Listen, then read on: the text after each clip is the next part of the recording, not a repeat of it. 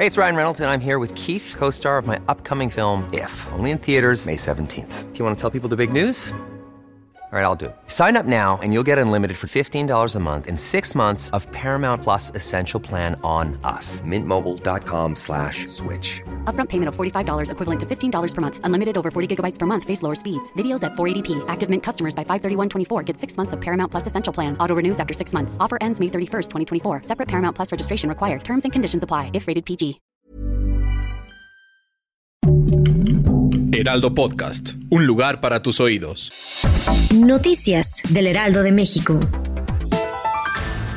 Esta mañana se registró un fuerte accidente sobre la autopista México-Querétaro. De acuerdo con los primeros reportes, una pipa se incendió sobre la vialidad a la altura de San Juan del Río, en el kilómetro 161 más 200, lo que provocó la movilización de los servicios de emergencia. Las primeras versiones extraoficiales refirieron que se trató de una carambola, pero con el flujo de la información que se ha podido dar mayor claridad a lo ocurrido, se sabe que una pipa se vio involucrada en el siniestro.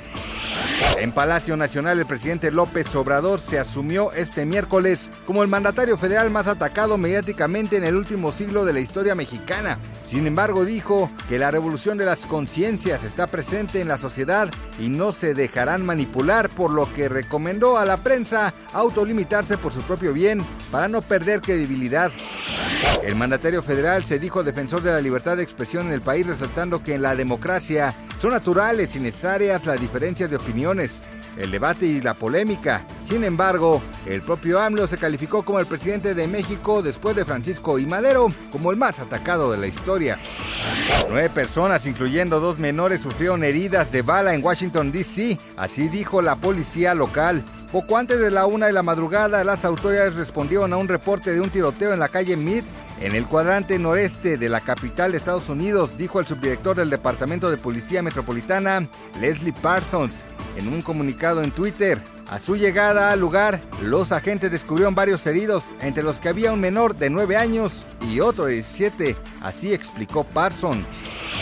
Este miércoles 5 de julio el tipo de cambio promedio del dólar en México es de 17.0687, a la compra 16.6344 y a la venta 17.5031. Un día antes la moneda nacional cerró con una apreciación de 1.63 centavos y cotizó en 17.0479 unidades por billete verde. Cabe señalar que ayer tocó un mínimo 17.0172 pesos, un valor que no se veía desde diciembre de 2015, lo que aumenta la probabilidad de que el precio del peso se mantenga a la baja, hacia el nivel de las 17 unidades por dólar. Así destacó Gabriela Siller, directora de análisis económico de Banco Base. Gracias por escucharnos, les informó José Alberto García. Noticias del Heraldo de México.